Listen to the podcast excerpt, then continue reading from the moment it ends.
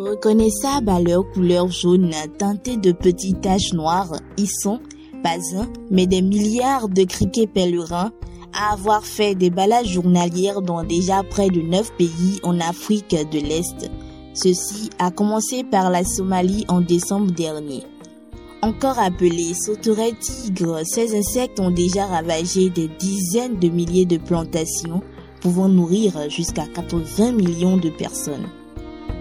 C'est la sixième évasion acridienne que connaît l'Afrique rien qu'en un quart de siècle et selon la FAO, la pire pour les pays comme l'Éthiopie ou la Somalie. Nous sommes en 2004 en Afrique saharienne et entre 2012 et 2015 au Madagascar. Aujourd'hui, ce sont l'Éthiopie, la Somalie, l'Érythrée, la Tanzanie, l'Ouganda, le Djibouti, le Kenya, le Soudan le Soudan du Sud et le Cameroun qui y sont confrontés. Tout ceci dû à d'énormes variations climatiques et événements propices ayant favorisé leur nid d'amour. Selon Futura Planet, un SM peut contenir 150 millions de criquets par kilomètre carré. Chaque criquet dévorant l'équivalent de son propre poids par jour. Cela représente un total de 400 000 tonnes de nourriture. La population de tous ces pays mangera-t-elle à sa faim? C'est très peu probable. Des champs entiers de maïs et de sorgho ont été dévastés. Au Kenya, en Somalie et en Éthiopie, par exemple, près de 110 000 hectares ont disparu.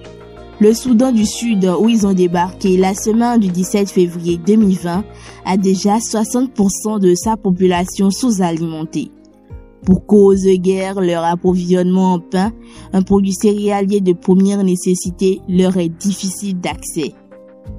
13 millions de personnes dans les autres pays ont une situation semblable. Autant dire que l'insécurité alimentaire était déjà d'actualité.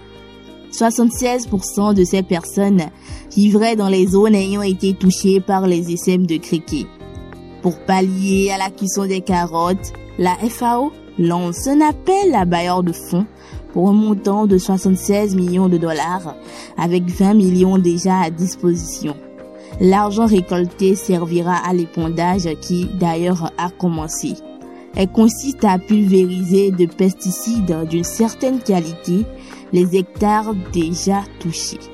Les dégâts malheureusement étant énormes, cette solution est à prendre avec des pincettes.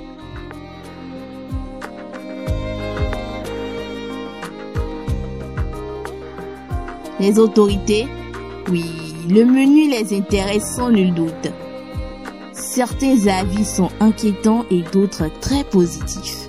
Ils sont par contre de connivence avec le fait que l'éradication à 80% des criquets ne se fera que si l'on s'attaque directement aux œufs laissés par ces derniers lors de leur migration.